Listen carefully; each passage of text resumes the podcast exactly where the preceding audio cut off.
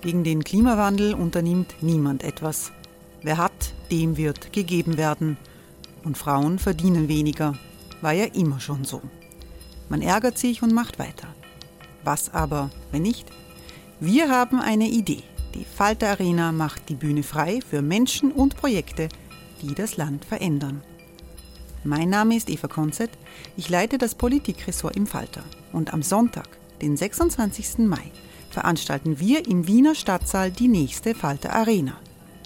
Mit dabei unter anderem der ehemalige Politiker und Neosänger Matthias Strolz, Theresa Imre von Markter, Sonja Jöchtel von Love Politics oder Kari Ochsner von Ochsner Wärmepumpen.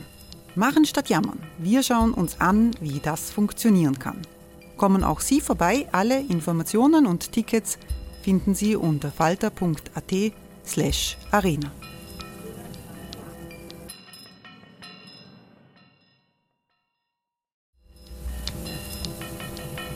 Falter-Podcasts werden durch Werbung unterstützt. Das hilft bei der Finanzierung unseres journalistischen Angebots. Hey, it's Ryan Reynolds and I'm here with Keith, co-star of my upcoming film If, only in theaters May 17th. Do you want to tell people the big news? All right, I'll do it. Sign up now and you'll get unlimited for $15 a month in six months of Paramount Plus Essential Plan on us. Mintmobile.com slash switch. Upfront payment of $45 equivalent to $15 per month. Unlimited over 40 gigabytes per month. Face lower speeds. Videos at 480p. Active Mint customers by 531.24 get six months of Paramount Plus Essential Plan. Auto renews after six months. Offer ends May 31st, 2024. Separate Paramount Plus registration required. Terms and conditions apply if rated PG.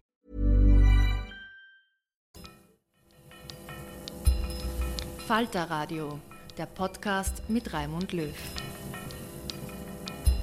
Sehr herzlich willkommen im Falterradio. In dieser Sendung geht es um Wladimir Putin, um den russischen Krieg gegen die Ukraine und um Gedankenfreiheit. Es ist ein ungewöhnlicher Meinungsaustausch mit dem ukrainischen Schriftsteller Jurko Prochasko in einem Salon Europa im Rahmen des Theaterfestivals Europa in Szene in Wiener Neustadt. Sie hören den tschechischen Autor Jaroslav Rudisch, Kulturwissenschaftler Wolfgang Müller-Funk und Theatermacherin Anna-Maria Krasnik. Der Obertitel des Theaterfestivals Europa in Szene lautet Gedankenfreiheit. Der ukrainische Schriftsteller Jorko Prochasko beginnt mit einem Wortspiel zu gedanklichen Einfällen, die man haben kann.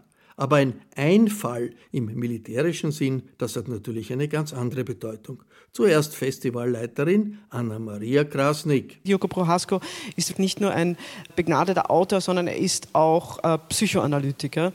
Und äh, ich, also ich bin immer wieder überrascht über die Gespräche mit ihm. Und er hat... Ähm, wieder mal mich, mich verblüfft ähm, damit, wie er die Dinge aufrollt, wie er sie zusammenführt. Und ich schicke jetzt nur vor dem ersten Statement voraus, äh, dass er sagt, äh, Gedankenfreiheit zunächst mal ein, un, ein riesiges, ein unschuldiges Wort.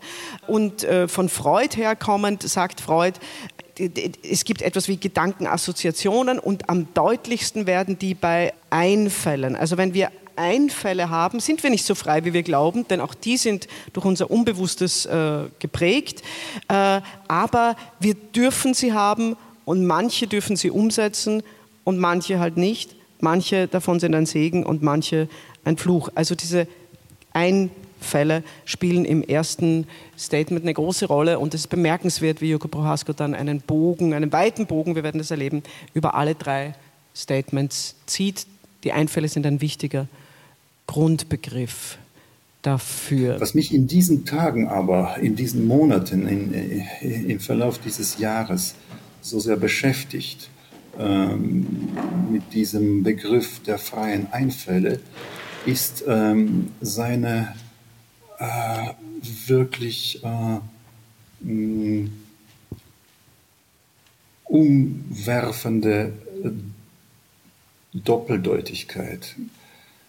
Denn Einfall bedeutet ja äh, im Deutschen äh, und äh, das äh, damit äh, äh, spielte das damit spielte auch Freud schon mit dieser Konnotation. Das bedeutet das Eindringen von einem her in ein fremdes Land und dann bekommt äh, dieses äh, Konzept der freien Einfälle auf einmal wirklich äh, sehr äh, monströse, sehr diabolische Dimensionen. Denn das, was äh, Putin äh, für sich und für sein Land in Anspruch nimmt, ist eben diese absolute Freiheit der Einfälle, aber in diesem Sinne. Ja, mehr noch. Ähm, Putin meint äh, nicht nur, dass ähm, die Freiheit der Einfälle äh, seinem Land zusteht. Und äh, das, äh, das ist das, was, was Russland machen kann. Äh, ganz frei, nach Belieben, nach einer Entscheidung, ohne jemanden anders zu fragen, in ein fremdes Land einzufallen, eine fremde Gesellschaft, eine andere Gesellschaft zu überfallen, in einen anderen Staat zu intervenieren, sondern Putin geht noch sehr viel weiter und sagt, das ist die einzige wahre äh, Kondition einer Souveränität. Denn souverän ist in Wirklichkeit souverän, ist nur ein Land, äh, das sich äh, diese äh, Freiheit der Einfälle wirklich leisten kann. Äh, sonst ist äh, man nicht wirklich souverän. So wie Putin jetzt äh, seine Vorhaben herausexerziert mit uns, ist das für mich sehr, sehr unheimlich nahe am Ausrotten, am, am Töten. Und es fing ja bei ihm, und das, ist das, das führt uns dann hinein in das eigentliche hm, Problem des Narzissmus. Denn mal sind wir Ukrainer für ihn das Gleiche wie die Großrussen. Das heißt, äh, wir sind gar nicht voneinander zu unterscheiden. Und das heißt, es darf uns gar nicht mehr, gar nicht geben. Und aber auf, auf der anderen Seite sind wir doch etwas anderes, aber so nahes, äh, das kein Recht hat, äh, ein eigenes Leben zu haben und äh, sozusagen zurückgeführt werden muss, äh, zwangsläufig auch äh, äh, gewalttätig in diese ununterscheidbare äh, gemeinsame Identität. Aber weil äh, beides falsch ist, äh, müssen diese äh, Gedankenfehler kaschiert werden. Und es muss äh, die Wirklichkeit zurechtgebogen werden, so wie die Vorstellung ist. Und äh, das bedeutet äh, in, äh, im Endeffekt, dass wir einfach äh, ausgerottet werden müssen. Weil wir sind so die lebenden Evidenzen der Falschheit dieser Gedanken, dieser Vorstellungen. Und ähm, wenn ich zurückschaue auf die äh, Geschichte zum Beispiel des 20. Jahrhunderts mit diesen großen Ideen und großen Entwürfen, die auch ja als ähm, äh, diejenigen äh, galten, die Gedankenfreiheit äh, verkörpern, ähm, dann äh, muss ich zurückschrecken äh, vor einer solchen Gedankenfreiheit. Ja, also eine starke Aussage, eine schlüssige und starke Herleitung von den Einfällen zu den fatalen Einfällen und zur fatalen Form der Gedankenfreiheit. Dem kann man ich wenig hinzufügen, aber eure Kommentare interessieren mich. Ja, also ich schon stark. Also ich, ich kann, äh, ich erinnere mich immer wieder an den 24. Februar, äh, 24, äh, Entschuldigung, 22. Ähm, äh, ich war da, ich saß da in Böhmen in meinem Wirtshaus äh, am Abend mit meinem Vater und seinen äh, gleichaltrigen Kumpanen und ähm, das, ich, ich habe selten so eine unglaublich Stille erlebt im Wirtshaus. Also diese Männer, die sich sonst immer Geschichten erzählen, Bier trinken, wie das so üblich ist. Äh, es läuft Fernsehen, eine Sportsendung irgendwie, ein Volleyballspiel, das hat niemand interessant, interessiert und niemand hat sich gewagt, auf die Nachrichten umzuschalten. Das wollte niemand, aber trotzdem, die wussten alle, was da im Fernsehen läuft. Ja. Und, äh, und dann, äh, dann äh, haben wir angestoßen mit ein Freund von mir ist ein ehemaliger Rangierer bei der Eisenbahn, äh, Verschubsarbeiter, wie das auf Österreichisch heißt. Äh, und, äh, und dann hat er angestoßen also an, auf die ukrainische Eisenbahn ja, sozusagen. Und das war, das war ein sehr, sehr kleiner, kurzer Moment, wo plötzlich alle in diesem Wirtshaus einfach äh, sich dorthin versetzt haben. Und natürlich äh, für uns weil wir einfach diese doppelte äh, schräge ähm, äh, Erfahrung haben mit der äh, mit 45 und dann 1968 äh, wird Tschechien, dann äh, es ist kein Wunder, dass äh, Tschechien und auch die, äh, auch die Tschechen an sich ähm, sehr der Ukraine treu sind und dass die tschechische Bahn wirklich gleich die Züge an die ukrainische Grenze über die Slowakei und nach Przemysl geschickt hat, um die, um die äh, humanitäre Hilfe dorthin zu bringen und gleich danach auch die Waffen.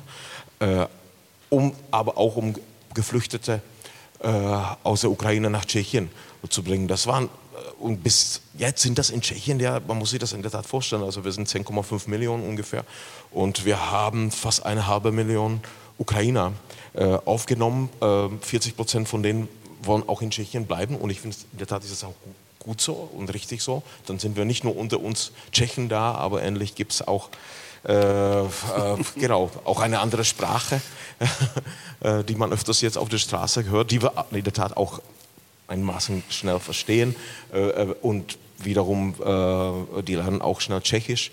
Also das funktioniert in der Tat eigentlich auch sehr gut. Aber äh, ich würde mich, ich versuche mich immer wieder auszusprechen, dass wir dafür, dass wir einfach zur Ukraine halten müssen und sollen, dass das in der Tat äh, notwendig ist.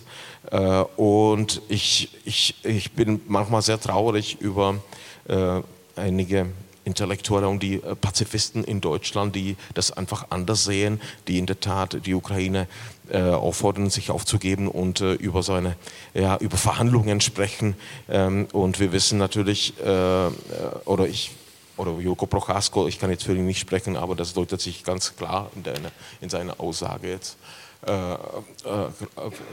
Leute sind ganz klar, äh, was das bedeuten würde, ja, also zu diesem Zeitpunkt. Äh, äh, Joko Prohasko wird dann selbst äh, sehr deutlich, wie er eben ist, nämlich jemand, der eine Haltung hat und äh, auch äh, so frei in den Gedanken ist äh, und den Mut auch hat, äh, sie zu äußern.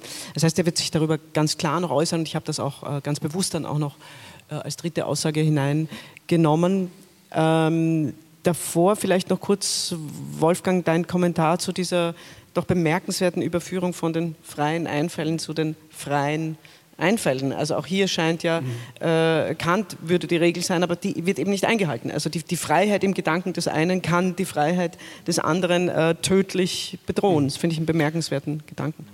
Also zunächst mal muss ich was Langweiliges sagen, dass ich Jaroslav äh, hundertprozentig äh, zustimme. Die einzige Möglichkeit, diesen Krieg äh, äh, zu verkürzen, bedeutet, äh, die Ukraine in den Stand zu setzen, äh, den Status quo ante wiederherzustellen und die Russen aus der Ukraine zu vertreiben. Das ist mein, mein Standpunkt. Und da sehe ich auch bei, bei, allem Schrecklichen, das ist ja furchtbar, das darf man ja fast nicht sagen, ja. aber es gibt einen positiven Punkt, dass ich doch den Eindruck habe, dass die Europäische Union mehr oder weniger zusammenrückt und dass die Länder wie im Baltikum, äh, Tschechien, Slowakei, äh, Polen, Ungarn ist eine bemerkenswerte Aus Ausnahme, aber Österreich eigentlich auch, wenn ich mir das genau anschaue, äh, dass, dass, dass es da einen Druck gibt, der aus dem östlichen Teil von Europa kommt äh, und dass äh, die Stimmen dieser neuen Mitglieder plötzlich etwas für diese Integration tun. Das finde ich positiv und bemerkenswert. Zu den Einfällen und den Einfällen. Naja, das ist eine Geschichte, da musst du noch einen, einen Satz dazufügen. Äh, in Russland gibt es Gedankenfreiheit natürlich, aber äh, potenziell nur für einen einzigen Menschen. Ja? Und das ist das Problematische. Ja? Äh, und da spielt natürlich schon mein Argument, äh, dass das Nein sich nur das Nein die Freiheit zeigt, äh, doch eine deutliche Rolle. Ja? Das heißt, es ist ein Klima der Angst, wo ich nicht Nein sagen darf. Das spielt ja auch in dem, in dem, in dem Abendstück, das wir heute, oder Nachmittagsstück von Havel, eine, eine Rolle, dass ich mir genau überlegen muss, ja, was ich sage. Ja? Und in dem Augenblick, der, die Zensur beginnt ja da, dass ich sage, ich habe einen spontanen Einfall in der Diskussion. Ja? Es gibt viele Leute, die haben auf den Club 2 Club, äh, Nostalgie. Ich habe das auch. Ja? Die ist berechtigt. Ja? Weil da gibt es Diskussionen, wo die Leute spontan einen Einfall haben, den sie vorher nicht gehabt haben. So wie der berühmte französische Politiker in der, in der Nationalversammlung, der noch gar nicht weiß, dass er jetzt sozusagen einen neuen Staat und den Bruch äh, mit dem ancien Regime ausdrückt. Der wusste das nicht. Ja? Kleist hat das wunderbar beschrieben. Ja? Ähm, und wenn ich das abschneide, ja, also das Problem der Einfälle ist, wenn nur ein Einfall äh, gilt, ja, dann kommt es im Sinn des Wortspiels von Joko Prohasko zum Einfall. Ja. Ähm, wir haben auf jeden Fall, wir checken äh, von dem nächsten Einfall des äh, russischen Präsidenten schon ein wenig ähm, Angst, muss man schon sagen. Also da, äh, das kam auch ziemlich schnell und plötzlich. Übrigens, also dieser Einmarsch 1968, ich habe diesen Ort so erwähnt in der Ostslowakei, da wurde ein Monat vorher in der Tat verhandelt. Da haben die Tschechen in der Tat noch versucht, also die tschechoslowakische Regierung, äh, äh, die, die, die äh, zu erklären, also deren Positionen, Freiheitspositionen, also die, mit, die haben über diesen Sozialismus Antlitz, dem menschlichen wie das später äh, genannt wurde, äh, geredet. Und die hatten sogar das Gefühl, und da haben die sich getäuscht, äh, dass, dass sie das äh, klar genug erzählt haben und dass sie wahrgenommen werden. Ein Monat später war das plötzlich anders und äh, Prag oder die Tschechoslowakei wurde, wurde, überfallen. Das ist ja bei Schiller auch so mit dem Marki Poser. Der Marki Poser glaubt ja eine Zeit lang in dem Gespräch mit dem äh, Philipp, der dann noch sagt, ich möchte dich als Berater einkaufen. Ja? Äh, also der, äh, es gibt sozusagen diese, diese Täuschungs, Täuschungsabsicht. Übrigens zum schwarzen Mythos wollte ich sagen, natürlich erzählt Schiller auch einen schwarzen Mythos über die Habsburger Monarchie. Es handelt sich um Habsburger in der, in der Geschichte von Don Carlos. Das wollte ich nicht unerwähnt lassen. Der wiederum einen, also diese schwarze Seite des äh, äh Habsburgs wiederum erlaubt ja einen äh, entsetzlichen Zirkelschluss zu den diktatorischen Gefügen, die wir jetzt sehen. Das ist sehr interessant. Mhm. Aus der Zusammenführung eurer Argumente entsteht zwangsläufig die Überleitung zum nächsten Statement. Nämlich natürlich, ich glaube, jeder in diesem Raum ist sich äh, bewusst, wie unangenehm es ist, über Krieg zu sprechen und auch über seine Position dazu zu sprechen. Davon wird es aber nicht besser, dass es allen unangenehm ist und sich niemand positioniert. Denn während wir hier sitzen, äh, sterben äh, eben sehr nah und wie wir herausgearbeitet haben im ersten Teil dieser Diskussion, äh, Verwandte im Sinne von, wir fühlen uns mhm. doch alle da ähnlich. Ja? Das können wir aber immer so gut äh, neutral abtrennen. Das ist jetzt kein, ja. Äh, ich denke, zwei Argumente von euch sind, sind ganz wichtig, um das überhaupt das Entsetzliche denken zu können. Das eine ist, dass äh, deine Vorfahren oder auch, auch, du selbst in der Nachfolge äh, tatsächlich die Einfälle im Sinne von Jurko, äh, zum Beispiel äh, des, des, der russischen imperialen Idee, er erlebt haben, und zwar nicht mal kurz, sondern über Jahrzehnte. Jemand wie Havel war, äh, äh, war ja äh, vier Jahre inhaftiert. Und zum anderen, dass das, was es zu verteidigen gilt, das Wort ist schon hier gefallen, die offene Gesellschaft ist. Und das ist ja kein Schlagwort, sondern das ist eine Tatsache, die unser Leben bestimmt. Über diese offene Gesellschaft, und ich werde euch dann gleich wieder um eure äh, Meinungen dazu bitten, äh, und deren mögliche oder unmögliche Verteidigung spricht Joko Prohasko im folgenden Beitrag. Hm, die Gedankenfreiheit äh, in einer freien Gesellschaft, so wie sie zum Beispiel Karl Popper verstanden hat, äh, installieren kann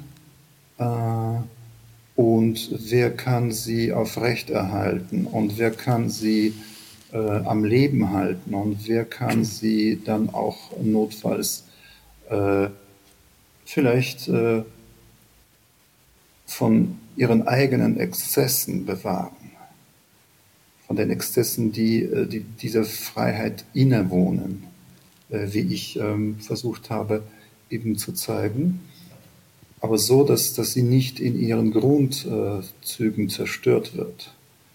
Und äh, ja, und das ist besonders jetzt, besonders äh, aktuell. Und äh, das beschäftigt mich auch enorm. Äh, wie soll äh, sie verteidigt werden, notfalls? Wenn sie eben angegriffen wird durch diese negativ äh, verstandene und gemeinte Einfallsfreiheit, durch diese Freiheit der Einfälle wozu sind wir fähig und äh, wozu sind wir bereit, in dieser Bereitschaft zum Beispiel unsere Gedankenfreiheit auch zu verteidigen, notfalls auch äh, militärisch zu verteidigen, das heißt äh, mit, mit Gewalt. Und das bringt mich äh, wiederum äh, zu einer, zu der äh, sehr, sehr tragischen, wie ich finde, in diesen Tagen Figur von Jürgen Habermas der äh, sein Leben äh, gewidmet hat, äh, eben äh, dieser, mh, äh, diesen äh, Überlegungen darüber, wie eine Diskursivität in freien Gesellschaften austariert werden kann und muss, wie die Pluralität der Gedanken, der Meinungen prosperieren kann, wie, wie man sich verständigt, äh, wie man äh, diese anderen, diese unterschiedlichen Meinungen und, Interessen kommuniziert, damit es ein freies äh, und lebensfähiges Gemeinwesen bleibt. Und ausgerechnet dieser Jürgen Habermas ist jetzt derjenige, der offene Briefe initiiert mit den Aufrufen, äh, die Ukraine sollte sich äh, äh, ergeben und sich opfern einem despotischen, einem verwüstenden Überfall. Da appelliert Habermas an äh, Verhandlungen, an die Notwendigkeit der Verhandlungen, nur dass die Verhandlungen äh, einer Instanz angeboten werden, die gar keine Verhandlungen vorsieht, die äh, sich äh, eben von dem Prinzip der freien Einfälle in diesem negativen Sinne äh, leiten lässt und für den Verhandlungen äh, nur Verhandlungen äh, auf, auf seinen Bedingungen sind. Und ähm, diesen Widerspruch äh, kann Habermas nicht in einer guten Weise äh, angehen. Ja, ähm, Joko Prohasko rüstet sich äh, zur Antwort. Ja, ja. Das sage ich schon, um Gottes Willen. Äh, Gott. Jaroslav Rudisch natürlich. Ja, nee, nee, das, ja, genau, das passt alles in die. Äh, ja, äh, ich fand es die ganze, diese ganze, äh, das habe ich schon vorher ein bisschen erzählt, äh, ich hatte diese ganze äh, Debatte oder Teil dieser Debatte in Deutschland, äh, aber es ist nur ein Teil davon, Teil, wirklich nur ein Teil von Meinungen, auch von meinen Kollegen und Kolleginnen in Deutschland. ich hatte das ein bisschen traurig, also diese Briefe, das, und ich, ich, ich und vor allem eben dieses das besserwisserische, ja, wir erzählen euch, was ihr, äh, was, was es zu tun gibt, das, was, was du, lieber Jurko Prochasko, machen sollst jetzt, ja. Und ich finde, man sollte in der Tat eher Leute wie Jurko Prochasko oder Juri Andruchovic oder Sherhey Sadan einfach reden lassen und deren Wünsche äußern, was wir, was wir tun sollen und, ähm, und äh, nicht über die zu entscheiden, ja, über die Ukraine. Das, das halte ich tatsächlich für unglaublich arrogant und traurig. Wolfgang? Ja, ich bin auch hier langweilig, äh, nämlich der gleichen Meinung. Äh, ich möchte nur äh, noch hinzufügen, äh, dass das Ausmaß der Krise überhaupt nicht begriffen ist. Ja? Das heißt, die Vorstellung, äh, wenn ihr Ukrainer ruhig äh, seid, dann ist alles vorbei. Äh, und das tangiert uns nicht. Ja? Wir haben uns diese Neutralitätsgeschichte, wir, wir, sind ja nicht einmal bereit, über die Neutralität politisch zu diskutieren im Parlament. Ja? Nachdem zwei Bündnispartner, Schweden und Finnland, äh, die Neutralität aufkündigen wollen. Ja? Das heißt, wir haben immer noch das Gefühl, wenn die Ukraine nur endlich aufhört, dann haben wir in Deutschland und Österreich unsere Ruhe. Aber warum sollte das sein? Ja, das ist das erste revisionistische Regime, das wir erlebt haben. Ja, der Unterschied ist, äh, es gibt ähnlich, verblüffende Ähnlichkeiten zwischen dem Einmarsch in der Tschechoslowakei und dem Einmarsch, äh, der geplant war für Kiew und der Absetzung der Regierung äh, Zelensky. Aber das wurde nicht gespielt, diese Schallplatte. Ja, äh, hätte hätte es nicht nur diesen einen Einfall gegeben von Putin, sondern hätte er vielleicht auch auf seine Militärs gehört, hätte, ich weiß es nicht, wir wissen es nicht. Ja? Wir wissen es nicht. Ja? Aber es geht ja um den Erhalt der Sicherheitsordnung. Diese Neutralität war so lange etwas wert, nicht so viel, wie man immer gedacht hat, weil es gibt niemanden, der die garantiert von außen, die österreichische im Übrigen. Äh, solange diese Sicherheitsordnung KSZE, OSZE und so weiter bestanden hat und selbst die kommunistische Regime hat äh, um des Machterhalt willen äh, diese KSZE nicht gerne, aber doch äh, äh, akzeptiert und grimmig unterschrieben. Ja.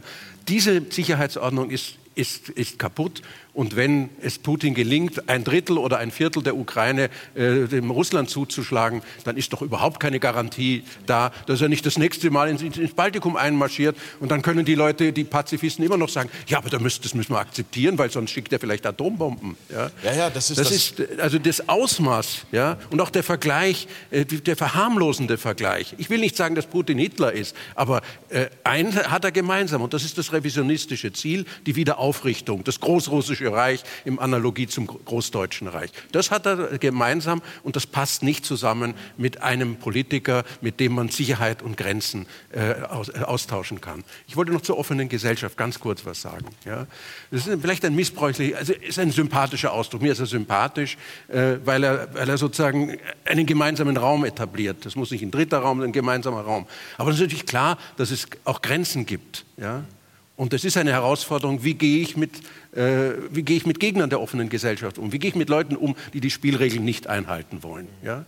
Da würde ich trotzdem sagen, äh, wir müssen versuchen, auch im, im, Hinblick auf die Erhaltung dieser Diskussionsräume in Deutschland, in Österreich, in anderen Ländern, äh, dass das wirklich nur die Ultima Ratio ist, zu sagen, du darfst nicht am Tisch sitzen. Ja? Es hat keinen Sinn, äh, wenn zwei Leute sich unterhalten über Verschwörungstheorien und keiner äh, am Tisch sitzt, der das äh, zumindest teilweise verteidigt. Ja? Von daher finde ich es auch gut, dass, die, dass diese Pazifisten äh, die Goschen aufreißen und andere widersprechen. Und Gott sei Dank äh, gibt es einen Lernprozess, in, interessanterweise von den deutschen Grünen angetrieben, äh, aber nicht ganz zufällig, die die Sozialdemokratie doch zu einem Bruch bringt mit diesem Appeasement-Politik gegenüber Putin. Ja? Das ist auch das Ergebnis eines, eines, demokratischen Prozesses. Deswegen rate ich mich jetzt nicht über die Frau Wagenknecht zu empören oder Herrn, über Habermas, sondern einfach zu sagen, nein, das ist ein falsches Argument. Und wenn, das, wenn immer das noch einer der bedeutendsten Philosophen des 20. Jahrhunderts ist, er irrt sich an dem Punkt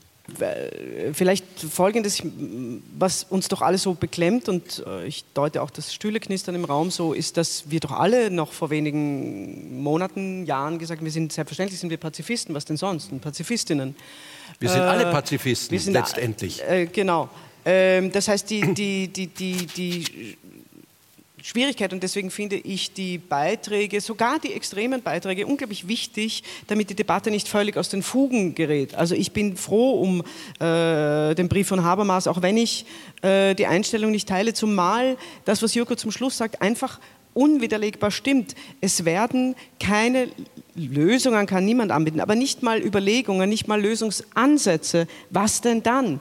Was denn, wenn jemand nicht verteidigen will? Also es gibt, wie ihr richtig sagt, es gibt so, äh, man findet diese Argumente, also ich finde sie wahnsinnig sympathisch. Ich finde auch, muss ich ganz ehrlich sagen, einige der Wagenknecht-Argumente emotional und auch als Frau und auch als äh, äh, Mutter von, von einem Sohn unter anderem äh, sehr nachvollziehbar und in einem Teil richtig. Und ich finde es sehr, sehr wichtig, dass sie ausgesprochen und ausgesprochen werden müssen in einer Demokratie. Was einen zum Verzweifeln bringt, ist aber, ich würde mir das so wünschen, auch von meinen Freunden, die nach wie vor Freundinnen und Freunde sind, und das finde ich wichtig, dass wir uns das erhalten, die diese Meinung eines Habermas und so weiter teilen. mit denen ich trotzdem sehr befreundet bin, sind kluge Menschen. Aber das Entsetzliche ist, dass wir von niemand aus dieser Ecke auch nur eine Idee hören, so wie man die Abschaffung der Freiheit, die droht für Gebiete, wie du es beschrieben hast, aber nicht nur für Gebiete, auch für, für die russische Bevölkerung selbst, äh, ähm, wie man das äh, beendet. Und ich bin, und das möchte ich nur vorausschicken vor der dritten Einspielung, die äh, fürchten Sie nicht, aber nochmal deutlicher wird. Und ich finde, das ist auch wichtig, dass man das in einem analogen Raum, der nicht verkürzt, sagen muss und darf, was äh, Joko Prohasko zu sagen hat. Aber äh, in unserer Diskussion, bevor wir zu diesem dritten Punkt kamen, habe ich dann gesagt, das Schwierige scheint doch für uns, für den sogenannten Westen, auch den östlichen Westen oder westlichen Osten zu sein, dass wir auf einmal gar nicht mehr akzeptieren können, dass es etwas wie, ich sage jetzt bewusst als Theaterfrau, das Böse gibt. Also wir sind ja so weit gekommen in unserem äh, Wohlfühlen, dass wir das eigentlich, außer so in kleinteiligen Dingen, eigentlich nicht akzeptieren wollen oder können, dass das, was Schädliches, wie, wie Joko Brauhaus gesagt, Tödliches, Böses will, nicht daran denkt, von selbst aufzuhören. Also diese Idee, die ja seit äh, die Welt besteht, und Gott sei Dank hat sie sich zivilisiert, aber sie hat sich eben nicht so sehr zivilisiert, merken wir gerade. Äh, nicht nur in, in, äh, in der Ukraine und in Russland. Äh, das, das ist nicht, weil wir es uns wünschen, verschwunden. Und da, damit tun wir uns einfach sehr viel schwerer als die, die unmittelbar darunter leiden, offenbar.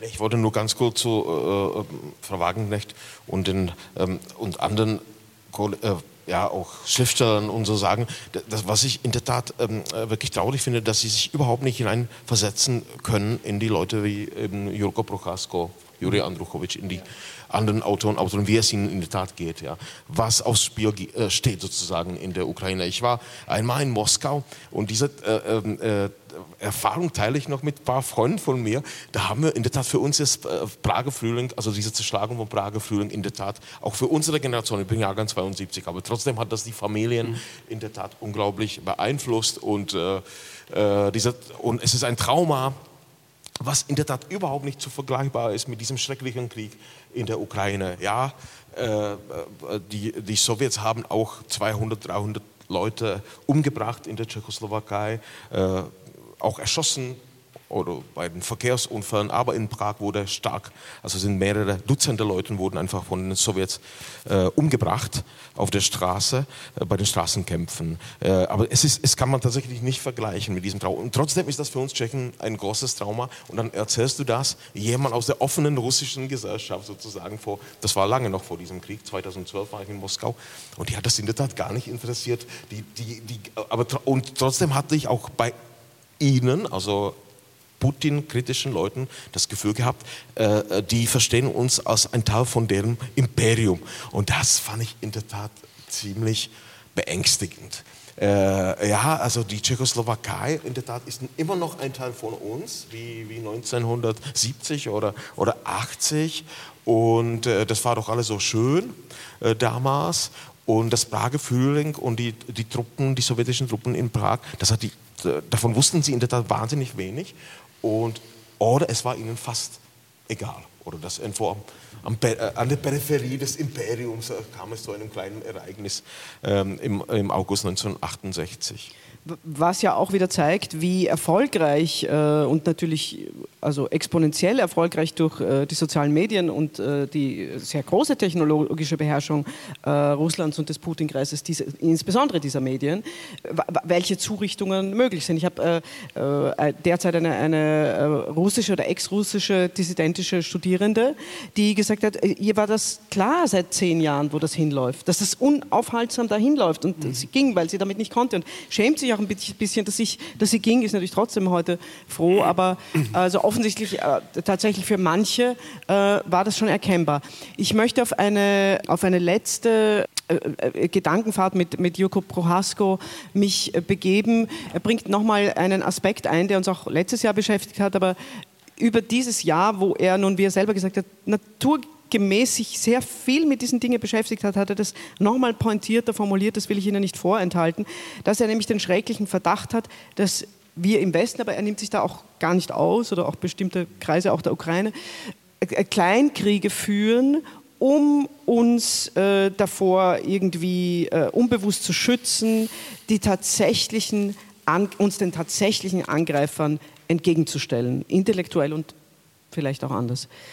Für mich zwei Seiten einer Medaille, indem wir einerseits äh, uns vorgaukeln, wir würden äh, für die Freiheit der Gedanken und der Meinungen kämpfen, äh, tragen wir äh, äh, dieses, äh, dieses Spiel im Kleinen aus und verlieren aber die große Kämpfe, die große Kämpfe, indem wir gleichzeitig bereit sind, unsere Freiheit äh, zu opfern an die, äh, an die äh, großen autoritären, paternalistischen äh, Figuren, die äh, uns versprechen, diese Last uns abzunehmen und besser zu wissen. Und äh, das ist auch die Verfassung von großen Teilen der westlichen Gesellschaften heute. Und dass Putin nicht mit aller Entschiedenheit und mit aller Mehrheit negiert wird im Westen. Nicht als etwas, was genuin äh, feindliches, unzulässiges, äh, tödliches wahrgenommen wird. Das ist für mich auch, äh, auch äh, mit, dieser, mit dieser Last der Freiheit. Äh, das hat mir damit zu tun. Äh, dann brauchen wir dringend eben auch die Vorstellung, äh, dass, äh, äh, so wie sie auch schon Karl Popper hatte, dass eine offene Gesellschaft und Gedankenfreiheit auch erklärte, nicht nur unbewusste und ambivalente Feinde hat, sondern auch erklärte Feinde, die die, die, die, die, die zerstören wollen. Ja, so wie das, das Ayatollah-System in, im Iran oder das, das, das chinesische äh, Gedankenkontrollsystem äh, von, von den äh, von anderen Despotien wie Nordkorea oder von äh, streng islamistischen äh, gar nicht zu sprechen. Und äh, dass dann eben unsere Fähigkeit äh, da sein muss, diese Freiheiten von uns auch zu verteidigen so wie wir es tun, wir Ukrainer heute auf dem Schlachtfeld, indem wir sämtliche Freiheiten wirklich mit Waffen verteidigen müssen. Denn äh, sonst äh, werden sie zerstört, diese Freiheiten und auch ihre Träger, das heißt wir. Wolfgang Müller-Funk.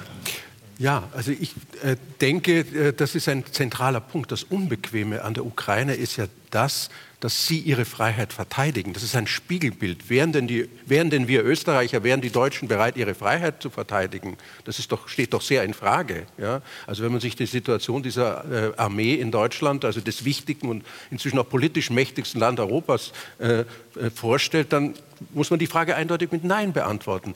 Und deswegen bin ich nicht ganz so mild äh, mit Frau Wagenknecht äh, und Alice Schwarz an dem Punkt. Es gibt andere Punkte, wo ich, äh, wo ich sagen würde, ja, da, da stimme ich mit überein.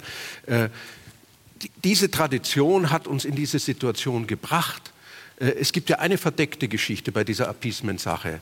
Äh, der Krieg hat nicht nur 2014 begonnen oder sogar schon 2004 mit den Drohungen äh, nach dieser ersten Revolutionsversuch, sondern wir haben die Ukraine im Regen stehen gelassen. Es hat nie ein vernünftiges Angebot an die Ukraine gegeben, äh, sich der Europäischen Union oder der NATO beizutreten. Es hat niemals das Angebot gegeben, äh, deren Entwicklung zu einem demokratischen Staat wie Hopperdatschik und Holperig, der auch sein mag, es ist vollkommen egal, aber auf den Weg in eine offene Gesellschaft, wir haben sie überhaupt nicht unterstützt. Ja? Und deswegen deswegen äh, hangeln wir jetzt hinterher. Und es ist nicht weiter verwunderlich, dass, dass sich Menschen auf der linken wie auf der rechten Seite, bei dieser Demonstration sind ja auch AfD-Leute mitmarschiert, ja, muss man ja auch mal sagen, äh, dass, dass, die das, dass die das so sehen. Das ist eine, eine Tradition, eine Kontinuität, die aber den Unterschied selbst, ich bin kein Freund von Brezhnev, ja, 68 äh, und so weiter, aber äh, das ist eine andere politische Situation und da kann man nicht einfach sagen, na ja gut, das ist die Einfluss, Einflussszene äh, von, von Putin, das lassen wir ihm, äh, das ist sozusagen Teil unseres Friedensprojekts. Also die Prolongierung und Projektion äh, der Situation vor 89 auf nach 89. Und diese Menschen haben nicht verstanden, dass sie nicht mehr im Jahr 1987 oder 88 leben, sondern dass da 25 Jahre dazwischen liegen, die uns in einer viel, die uns viel, viel unsicher, in einer viel unsicheren Lage äh, sehen lassen.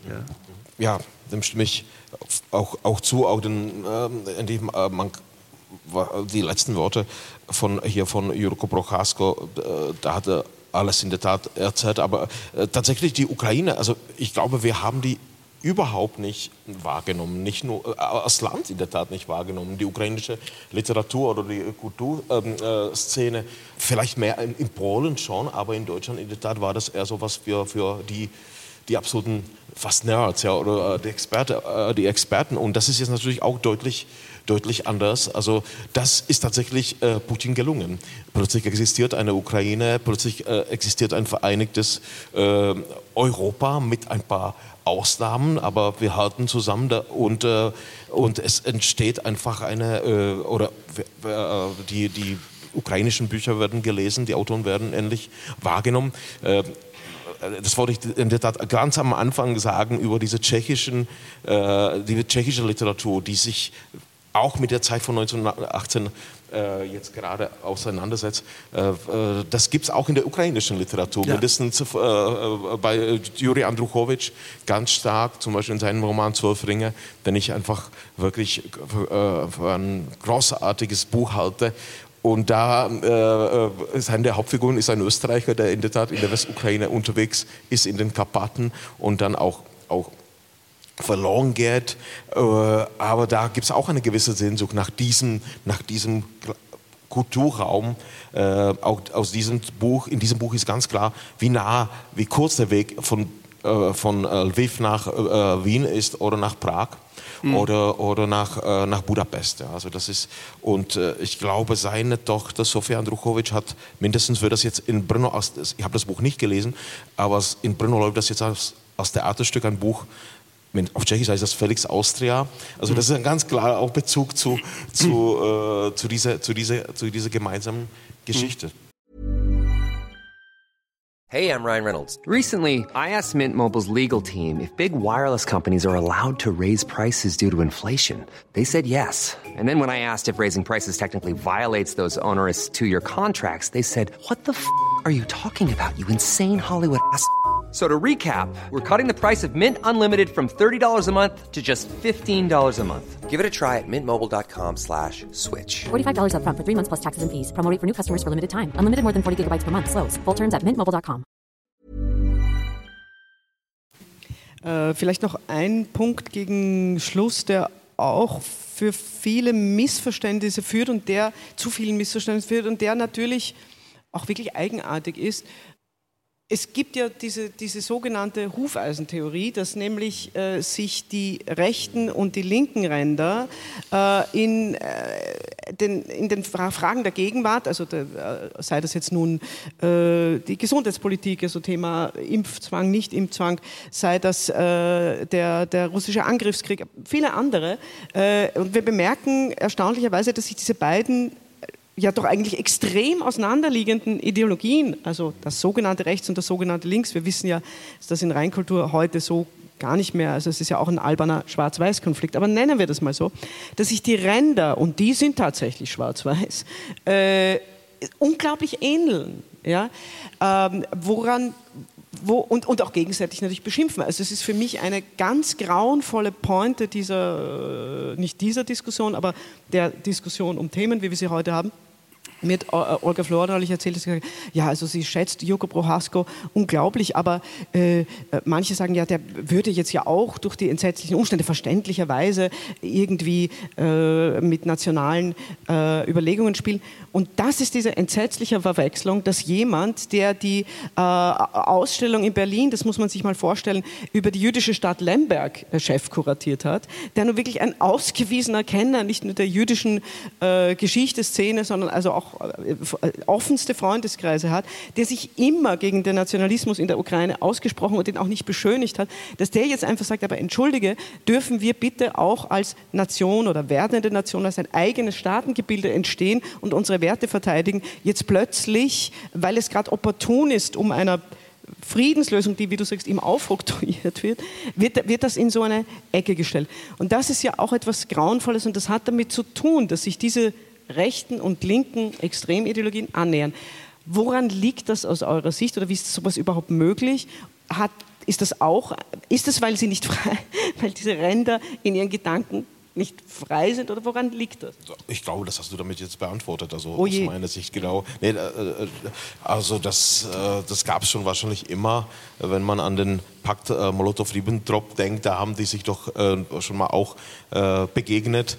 Ähm, da, auch das wurde zum Beispiel in der Tschechoslowakei in der Tat gar nicht thematisiert. Mhm. Also, das, also auch wir haben in der Tat auch die sowjetische Propaganda übernommen, auch aus, klar, es gab das, das andere Trauma für uns Tschechen natürlich, der, äh, das Münchner Abkommen im Stich gelassen, ohne uns, über uns, was in der Tat der Ukraine äh, jetzt auch drohen würde, wenn man mhm. äh, äh, Frau Schwarzer oder äh, Wagenknecht in der Tat folgen würde. Das würde das wahrscheinlich auch vielleicht auch heißen, ich weiß es nicht, aber vielleicht. Äh, und dann plötzlich ab so eine, eine, eine leere Zeit über den Krieg, über den Angriff auf Frankreich oder England, wurde nicht so viel erzählt und dann kommt das der 22. Juni 1941, der Angriff äh, der Wehrmacht oder von Deutschland, Nazi-Deutschland, der Überfall an die Sowjetunion. Das, äh, und ich glaube, äh, bis heute hatte ich den, immer den Eindruck, aus, äh, dass das davon geblieben ist, dass, dass, das auch in Russland nicht thematisiert wird, dass, dass in der Tat die Sowjetunion die baltischen Länder überfallen hat, dass sie, dass sie Polen überfallen haben mit, mit der Wehrmacht. Und dass sie ein Komplize von Hitler waren. Richtig, genau. Das wird in der Tat gar nicht äh, thematisiert oder dass sie Finnland überfallen haben, dass, dass sie Komplizen waren, das wird in der Tat auch äh, nicht mal weggeredet. Darüber mhm. wird nicht, nicht geredet. Also wir, wir, sind, wir wurden angegriffen und äh, wir haben uns in diesem Krieg verteidigt. Ja. Und äh, äh auch in Tschechien wird auch jetzt darüber äh, äh, äh diskutiert, ob 1945 mit dem Kriegsende, ob das tatsächlich eine Befreiung war, also mhm. mindestens aus der, aus der östlichen Sicht. Ja. Weil nach drei Jahren Freiheit, 1948, haben die Kommunisten die, äh, die, Macht übernommen. Okay, die Mehrheit der Tschechen haben die auch gewährt, aber dann kommen wirklich die drakonischen 50er Jahre mit, äh, mit Arbeitslagen, in der Tat mit den kommunistischen KZs, mit vielen Leuten, die, die man umgebracht hat und äh, eigentlich, wir wurden zu einer Kolonie von der Sowjetunion. Sowjetunion. Also mhm. das, das, wenn man das wirklich vergleicht, dass man äh, 1918 noch mal ein Teil von Österreich-Ungarn waren und dass wir dann plötzlich ähm, 1948 zu einer Kolonie von Russland gewesen sind, also äh, nur ein paar Jahrzehnte später, das ist schon ein trauriges Ende in der Tat. Ich denke, dass dieser Satz von äh, Rosa Luxemburg, also einer linken radikalen Linken äh, einen Aus Ausnahmewert hat, nämlich dass Freiheit immer die Freiheit des Andersdenkenden ist. Und ich halte das auch für logisch. Ich kann das heute nicht mehr ausführen. Vielleicht machen wir das bei einem anderen Mal. Äh, aber äh, was die Gemeinsamkeit zwischen radikalen Rechten und radikalen Linken ist, ist das äh, Freund-Feind-Schema. Unter dem Freund-Feind-Schema ist kein Platz für den Andersdenkenden. Ja? Ich muss alles tun, um diesen Feind zu vernichten. Äh, und das ist eine Art von, von Schlachtordnung. Und es gibt ja äh, belegbar äh, Faszinationen äh, für das Denken von Karl Schmidt. Äh, auch bei einem Denker, der mir persönlich äh, und auch theoretisch sehr lieb ist, wie Walter Benjamin. Ja, dieses Freund-Feind-Thema, das, das finden die Leiwand, die linken Theoretiker, völlig unabhängig äh, von, der, von der Ideologie. Ja. Und äh, das sieht man ja auch, dass jetzt die, die radikalen Rechten, die, die rechten Identitären, von den linken Identitären äh, äh, abkupfern. Ja? Und äh, vollkommen natürlich nicht gerechtfertigt die Philosophie von Michel Foucault dafür gebrauchen oder missbrauchen, äh, zu sagen, wir sind die armen Opfer und die, die Demokratie, das ist überhaupt nichts wert, die existiert ja gar nicht. Äh, und die, also ganz bewusst die Spielregeln äh, verletzen. Ja? Und das ist eine Herausforderung, ja, wie man damit umgeht. Und äh, nicht zuletzt ja auch äh, Putin selbst, der ja hauptsächlich im eigenen Land damit äh, punktet, sich als großer Antifaschist äh, darzustellen, mit Mitteln, die wir, auch wenn man plumpe Vergleiche äh, umgehen möchte, gar nicht anders als faschistoide Vernichtungsmittel ansehen muss. ähm, vielleicht doch als einen ähm, etwas helleren Ausblick äh, gegen Ende äh, sei erwähnt, dass Joko Prohasko rührenderweise ähm, sehr wohl äh, Gedanken entwickelt hat für da, danach, wann auch immer dieses äh, danach äh, einsetzen wird. Und er hat finde ich völlig zu Recht gesagt, dass wir doch als Zivilisationen, Demokratien daran arbeiten müssten, Kriterien, also nicht, nicht lose Gedanken, sondern Kriterien dafür zu entwickeln, wie wir der, und hier kommt er äh, brillant an den Anfang seiner Überlegungen zurück, der schrecklichen Einfallsfreiheit rechtzeitig in einer Art von Frühwarnsystem mhm. etwas entgegensetzen. Und äh, tatsächlich ist es so, diese Kriterien sind nicht ausgearbeitet. Die sind kein, äh, zumindest also kein wirklich öffentlichkeitsmächtiges Thema in der EU. Also wir, auch wieder eine berechtigte These von, von Prohasko, wir zerstreiten uns über Einzelheiten, sei das immer kleiner werdende Identitäten, sei das irgendwie die, die viel zitierten Fischereirechte. Ja? Aber sozusagen die Kriterien, wie, wie, nach welchem System das verbindet verbindlich ist, stoppen wir rechtsverbindlich international, bevor es in kriegerische Situationen eskaliert, diese entsetzliche Freiheit der Einfälle. Also auch dafür gibt es, äh, gibt es Menschen, Denkerinnen und Denker, die überlegen und gerade auch in diesen Gebieten, obwohl sie ganz unmittelbar von anderen Schrecklichkeiten äh, bedrängt sind. Und das ist neben dem hervorragenden Eisenbahnnetz, glaube ich, doch etwas wie, wie, wie Hoffnung und eine berechtigte Hoffnung. Ähm, mir bleibt mich bei euch beiden äh, herzlich zu bedanken für eure Beiträge, darauf hinzuweisen, dass ich ein großer Feind der Literatur von Wolfgang Müller-Funk und von Joko Pro, äh, von es wird heute noch ein paar Mal passieren, äh, von Jaroslav äh, Rudisch bin. Äh, einige der, ja, das, das nenne ich Solidarität, diese. Ähm, äh, einige der Werke, nicht alle, weil äh, Max hat mir verraten, es gibt äh, ja alles, was wir hier diskutieren, bleibt ja nicht ohne Spuren und betrifft zum Beispiel auch den Buchhandel. Das heißt, Lieferungen von Büchern sind schwieriger geworden in Europa, als sie es schon waren, auch selbst zwischen Österreich und Tschechien. Äh, das heißt, es sind nicht alle deiner Werke, was Trauriges, jetzt lieferbar oder hier lieferbar, aber einige äh, liegen, liegen, liegen da. Ähm, dann möchte ich hinweisen natürlich auf die Vorstellung um 15 Uhr, Audienz. Ähm, Audienz ist die Vorstellung. Also ich nehme fast an, es ist zu allen von Ihnen gedrungen, sollten Sie Karten für den Nachmittag haben. Wenn nicht, äh, die Carlos-Karten sind gültig. Wir mussten hier verschieben aufgrund eines Krankheitsfalls. Übrigens, der Kollegin geht es wesentlich besser. Also freuen Sie sich äh, auf die Premiere am Donnerstag, die natürlich ausverkauft ist. Ab dem 17. gibt es erst wieder Karten für Don Carlos und ich kann das äh, wirklich nur schwer empfehlen wir werden auch darüber dann, äh, Wolfgang hat es ein bisschen schon blicken lassen, hier diskutieren. Ähm, ja, nebenbei gesagt, es gibt wieder unseren goldenen Postkasten. Das war übrigens ein Publikumswunsch und es gibt äh, schöne Postkarten, die liegen wie auch andere wortwege Souvenirs bei äh, Max auf.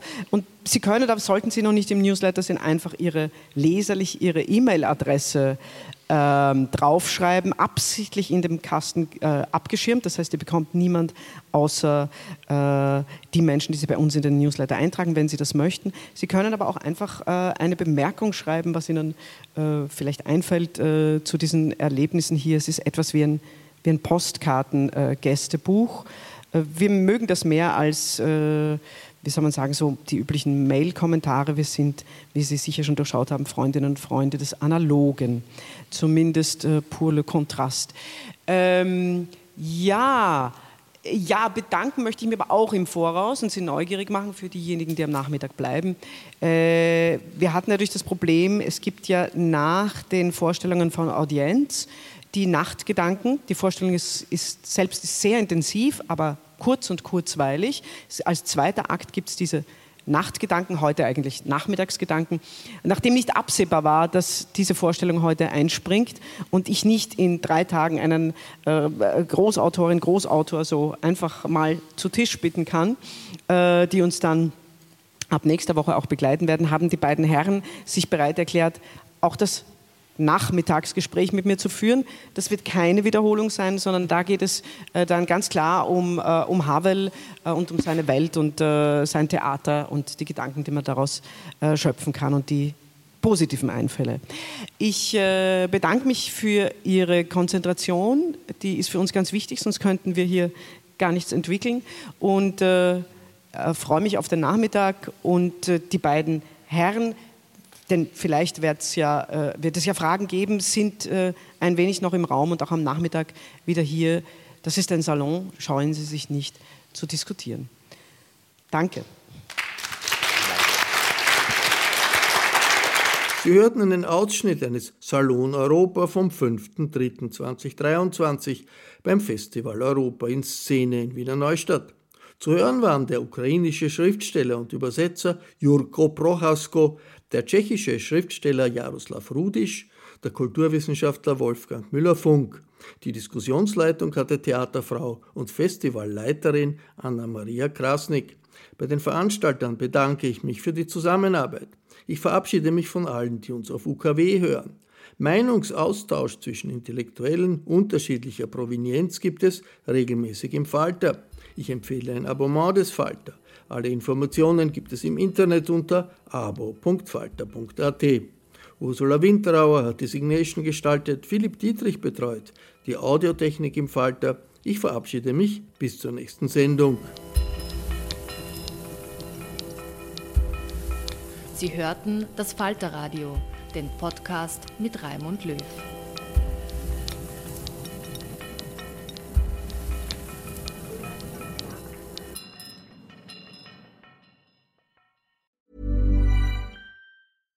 This message comes from BOF sponsor eBay. You'll know real when you get it. It'll say eBay Authenticity Guarantee. And you'll feel it. Maybe it's a head turning handbag a watch that says it all, jewelry that makes you look like the gem, or sneakers and streetwear so fresh every step feels fly. eBay gets it. So look for the blue check mark next to that thing you love and be confident that every inch, stitch, sole, and logo is checked by experts. With eBay Authenticity Guarantee, you can trust that feeling of real is always in reach. Ensure your next purchase is the real deal. Visit eBay.com for terms. Even when we're on a budget, we still deserve nice things. Quince is a place to scoop up stunning high end goods for 50 to 80% less than similar brands. They have buttery soft cashmere sweaters starting at $50, luxurious Italian leather bags, and so much more. Plus, Quince only works with factories that use safe, ethical, and responsible manufacturing. Get the high-end goods you'll love without the high price tag with Quince.